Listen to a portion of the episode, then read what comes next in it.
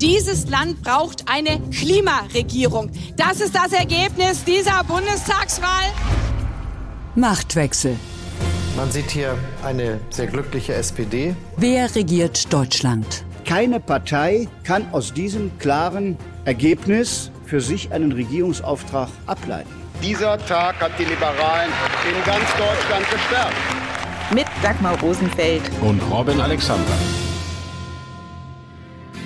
Niemals geht man so ganz. Irgendwas von mir bleibt hier. Es hat seinen Platz immer bei dir. Bleiben will Armin Laschet als Parteivorsitzender der CDU. Und seinen Platz sieht er immer noch im Kanzleramt. Was für Armin Laschet in jedem Fall bleiben wird, ist ein Platz in der Parteiengeschichte als der Unionskanzlerkandidat, der das bisher schlechteste Ergebnis bei einer Bundestagswahl eingefahren hat.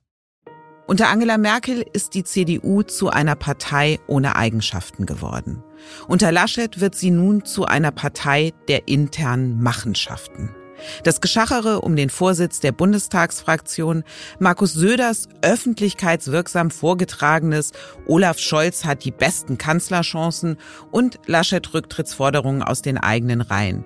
Die Tage nach der Wahl sind zu Chaostagen der Union geworden. Hat die Union in diesem Zustand überhaupt noch die Kraft zu regieren? Kann sich Armin Laschet halten?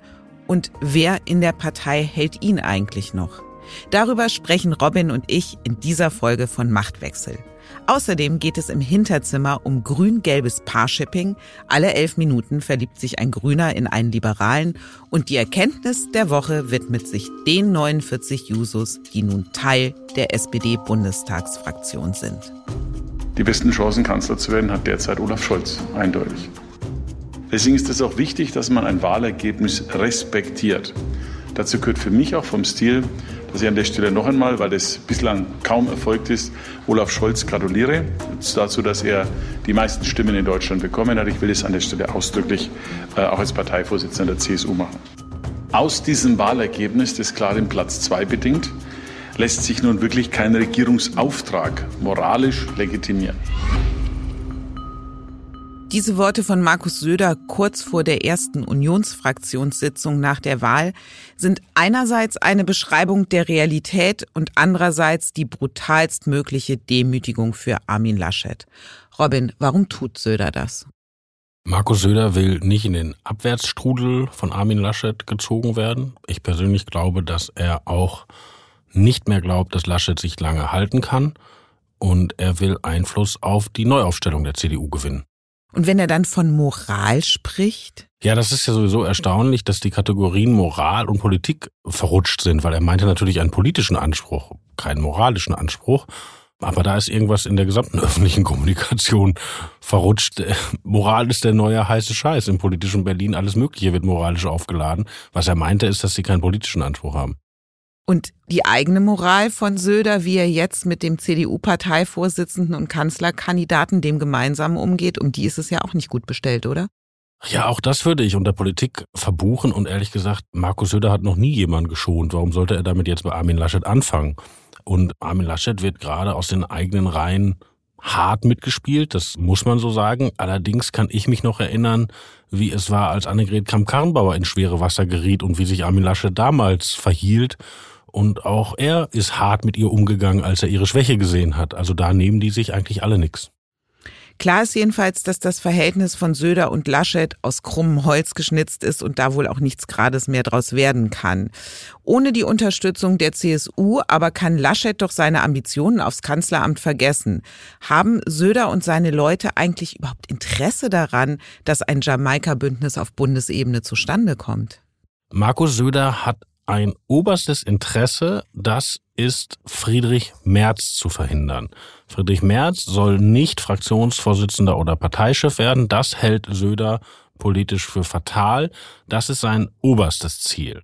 Wenn Jamaika kommt, dann ist aber Merz doch eigentlich gesetzt als Minister.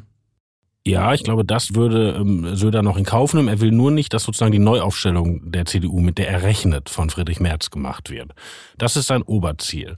Dafür würde er auch Laschet stützen. Er glaubt aber nicht mehr an Laschet und er denkt, dass in dem Moment, wo Jamaika auch als theoretische Option rausfällt, also in dem Moment, wo die Ampel steht, spätestens auch Laschets Tage gezählt sind und dann soll etwas in der CDU entstehen, was mit der CSU kompatibel ist und vor allen Dingen mit der nächsten Kanzlerkandidatur von Markus Söder kompatibel ist.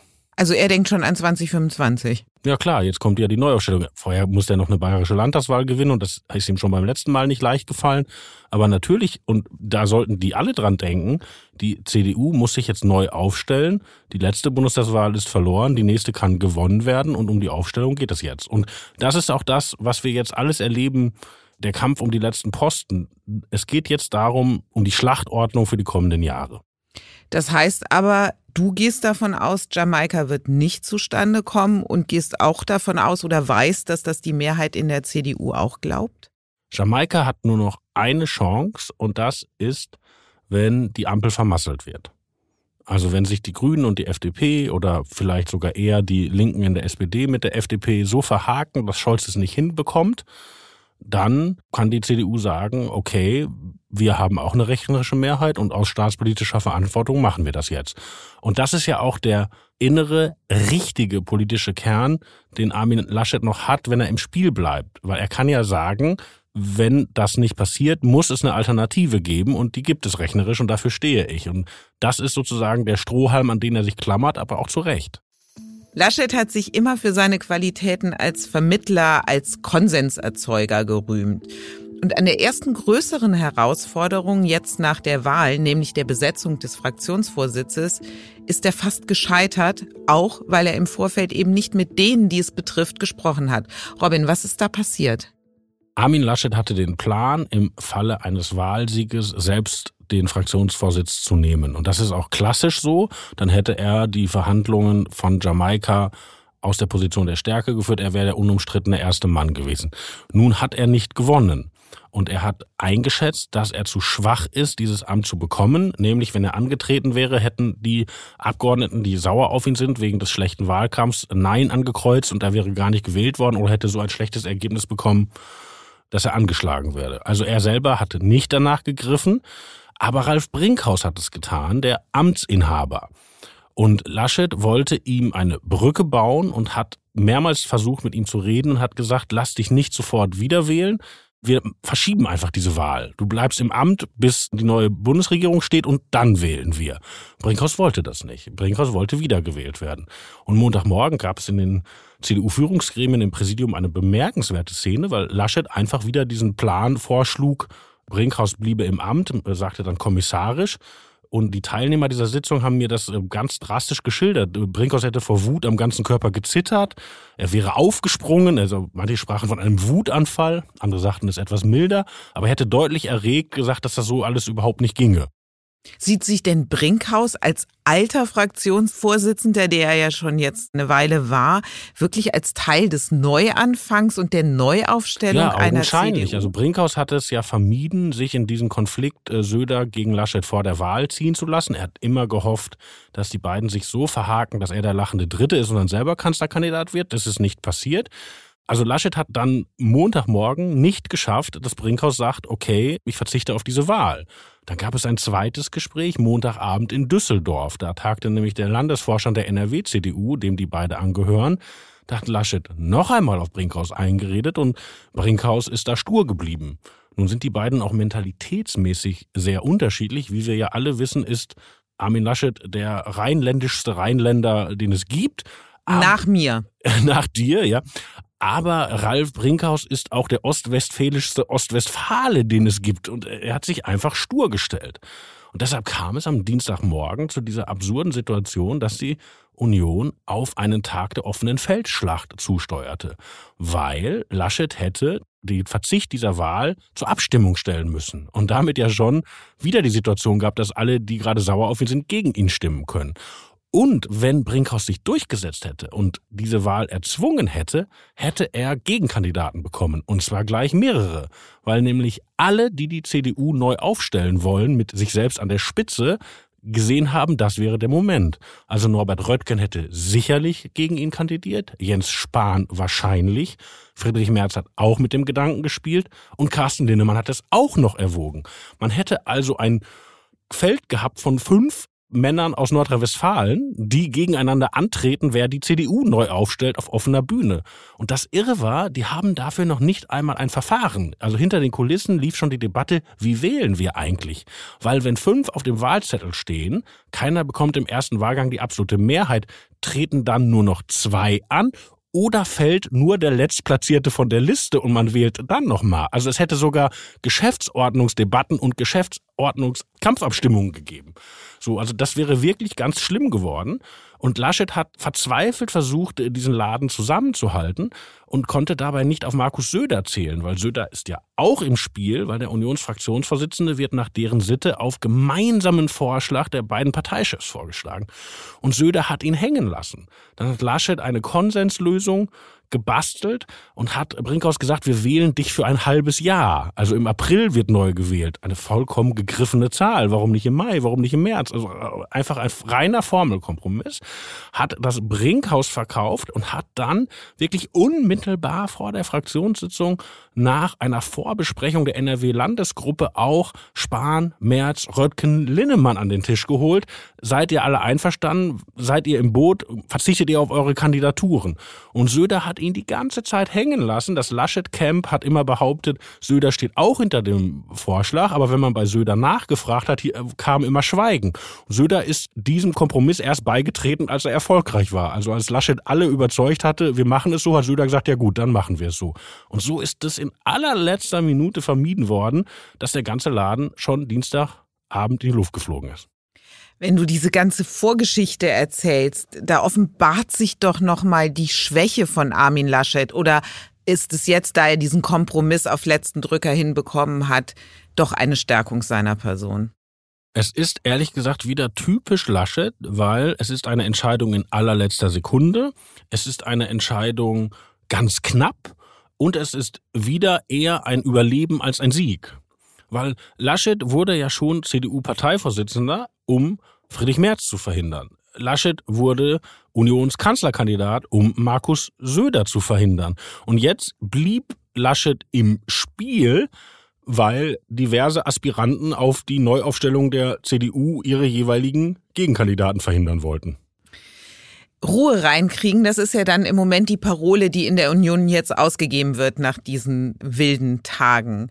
Ob das gelingt oder ob es jetzt nur die Ruhe vor dem Sturm ist, das liegt ja gar nicht mehr in der Hand von Armin Laschet, sondern in der von FDP und Grünen. Nur wenn sie sich nach Sondierungen auch auf Koalitionsverhandlungen mit der Union einlassen würden, und dabei ist der erste Schritt ja überhaupt, die Sondierungen mal hinzukriegen, hat Laschet überhaupt noch eine Chance. Glaubt man Wolfgang Kubicki, dann ist diese Chance allerdings sehr gering geworden. Wenn Sie mich nach Wahrscheinlichkeiten fragen, dann ist momentan die Wahrscheinlichkeit einer Jamaika-Koalition nicht gestiegen, sondern eher gesunken durch das Auftreten der Union, durch den Machtkampf, der da stattfindet. Ich vermute mal, dass, äh, dass Armin Laschet diese Woche nicht überstehen wird. Seine Autorität wird öffentlich in Frage gestellt. Ich kann mir schwer vorstellen, wie er mit einer Union, die nicht komplett zu 100 Prozent hinter ihm steht, die Herausforderung der nächsten Tage überstehen will. Und Robin, hat Kubicki recht?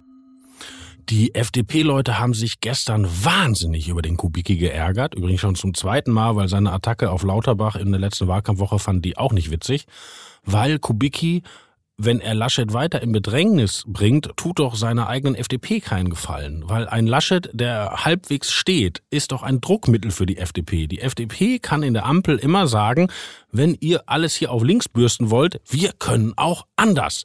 Und in dem Moment, wo der Unionsladen final zusammenkracht, weil Armin Laschet weg ist, ist dieses Druckmittel weg. Also das war das Dümmste, was Kubicki sagen konnte. Du, Robin, als Kenner der CDU, ich würde sogar sagen, du bist der Mann, der die CDU besser kennt als die CDU sich selbst. Was ist deine Prognose? Wie lange hält sich Armin Laschet noch? Die staatspolitische Vernunft gebietet, dass er noch so lange durchhält, wie die Ampel nicht in trockenen Tüchern ist. Ich bin mir gar nicht sicher, ob diese staatspolitische Vernunft in der Union noch ausreicht, um ihn so lange laufen zu lassen. Ob er wirklich im Kubicki-Szenario die nächsten Tage übersteht. Wenn er sie übersteht, gibt es mehrere Bruchlinien. Das eine ist, wenn die Sondierungen der Ampel erfolgreich sind und die fangen tatsächlich mit Koalitionsverhandlungen an, dass da irgendwie klar ist, der Drops ist gelutscht. Und das andere ist natürlich, wenn die Koalition dann irgendwann steht. Und das ist ja das Irre bei dieser Laschet-Situation jetzt. Er muss Kanzler werden, um politisch zu überleben. Kanzleramt oder Tod ist jetzt die Parole. Weil wenn Jamaika kommt, dann ist Laschet im Kanzleramt und dann kann er auch weitermachen. Aber wenn Jamaika nicht kommt, gibt es keine Rückfalloption mehr. Er wird ja auch nicht NRW-Ministerpräsident bleiben. Er wird auch nicht CDU-Parteivorsitzender bleiben. Er ist, wie es ein missgünstiger Parteifreund mir gegenüber gestern sagte, dann geht der Armin wieder zu Fuß. Und das meint ja, er hat dann keinen Dienstwagen mehr, also kein Amt. Oder dem Armin geht es dann wie Martin Schulz, er findet sich auf der Hinterbank im Bundestag wieder. Im Hinterzimmer. Olaf Scholz hat die Wahlen in der Mitte gewonnen, die SPD-Bundestagsfraktion aber wird deutlich linker. 49 Jusos ziehen in den Bundestag ein. Ich bin Jessica Rosenthal und ich bin Bundestagsabgeordnete. Hi, ich heiße Senna Abdi. Robin Mesarosch. Elisabeth Kaiser. Rahmon Zorn. Annika Klose. Martin Diedenhofen. Verena Huberts. Maja Waldstein. Lena Werner. Hallo, ich heiße Ivan Rio. Ich bin Kavi Mansuri. Von Nicole. Jan Dieren. Taki Mehmet Ali. Isabel Kadematori. Lina Seitz. Kevin Leis. Tim Klüssendorf. Anna Kasautsky. Team Alabali Radova. Erik von Malon. Die Jessica, der Robin, die Senna und ihre Juso-Kollegen machen ein Viertel der SPD-Fraktion aus und könnten damit Olaf Scholz das Leben schwerer machen. Wie schwer, Robin? Sehr schwer, denn die Ampelkoalition hat 48 Stimmen über der absoluten Mehrheit und die Jusos, die sich da gerade so nett vorgestellt haben, haben 49 Stimmen. Das heißt also, Kevin Kühnert hat in einem Ampelbündnis eine Sperrminorität, eine Vetomacht. Sind die Jusos denn ein tatsächlich geschlossener Block? Sind die alle links? Auch wenn der Spruch ja heißt, dass du als Juso links sein musst unter 30 und wenn du über 30 bist und immer noch links bist, keinen Verstand hast. Was wir bei der SPD jetzt mal außen vor lassen wollen. Ja, mir ist auch schon nahegetragen worden, die wären nicht eine geschlossene Kühnert-Armee und von denen gäbe es auch ein paar, die Realpolitiker wären und ich muss zugeben, ich habe noch nicht die Zeit gefunden, alle 49 anzurufen. Aber prinzipiell stehen die Jusos links von der SPD und diese Juso-Generation ist sozialisiert im Unmut über die GroKo. Die haben die Kampagne gemacht, nicht erneut in die GroKo reinzukommen. Die haben die Kampagne No Olaf gemacht, die Scholz als Parteivorsitzenden verhindern sollte. Das ist und verhindert hat. Und verhindert hat. Also Norbert Walter Borjans als Parteivorsitzender war eine Erfindung von Jessica Rosenthal. Das, das ist wirklich so. Und die haben natürlich da einen Einfluss und auch die älteren Sozialdemokraten rücken nach links, weil viele in der SPD, die schon lange dabei sind, dachten ja, das wird nichts mehr. Jetzt tue ich mir das nicht nochmal an, hier einen langen, teuren, nervenaufreibenden Wahlkampf, haben nicht mehr kandidiert, haben Platz gemacht für neue idealistische Leute, die haben jetzt plötzlich gewonnen. Also der SPD-Laden rutscht stark nach links und das Besondere ist, man kann es auch in den Landesverbänden zum Beispiel ganz stark in Berlin beobachten. Also die Basis der SPD wird überall links. Die Wahlen werden aber neuerdings für die SPD ja wieder in der Mitte gewonnen. Nicht nur Olaf Scholz, auch Franziska Giffey in Berlin und Manuela Schwesig in Mecklenburg-Vorpommern sind ganz klar Exponenten des Vernunftsflügels, des Mitteflügels in der SPD. Also die gewinnen in der Mitte, ziehen aber vom Herzen her nach links. Und in diese Spannung könnte in einer Ampelkoalition noch interessant werden. Die Erkenntnis der Woche. Was im Hinterzimmer besprochen wird, wird in der Regel an Journalisten durchgestochen. Manchmal sogar in Echtzeit, wie die Corona-Runden von Kanzlerin und Ministerpräsidenten gezeigt haben. Grünen und FDP ist es jetzt gelungen, wirklich hinterzimrig zu sein. Sie haben sich zu ersten Gesprächen über eine mögliche Zusammenarbeit getroffen und selbst den Termin dieses Treffens im Vorfeld geheim halten können. Nach dem Motto 2017 darf sich nicht wiederholen. Damals gab es keine Vertraulichkeit bei den Sondierungsgesprächen. Alles Besprochene gelangte sofort an die Öffentlichkeit. Wie überrascht warst du, Robin, als am Dienstagabend Christian Lindner, sein Generalsekretär Volker Wissing und die Grünen Annalena Baerbock und Robert Habeck zeitgleich ein Vierer-Selfie auf Instagram veröffentlichten, zwar mit unterschiedlichen Fotofiltern, aber dem identischen Text.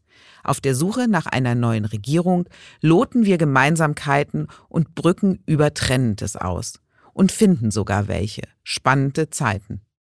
So etwas lag in der Luft. Die konkrete Tat äh, wussten wir nicht, aber es war klar, dass die eine symbolische Handlung suchen, die den Unterschied zu den Jamaika-Verhandlungen von 2017 markiert.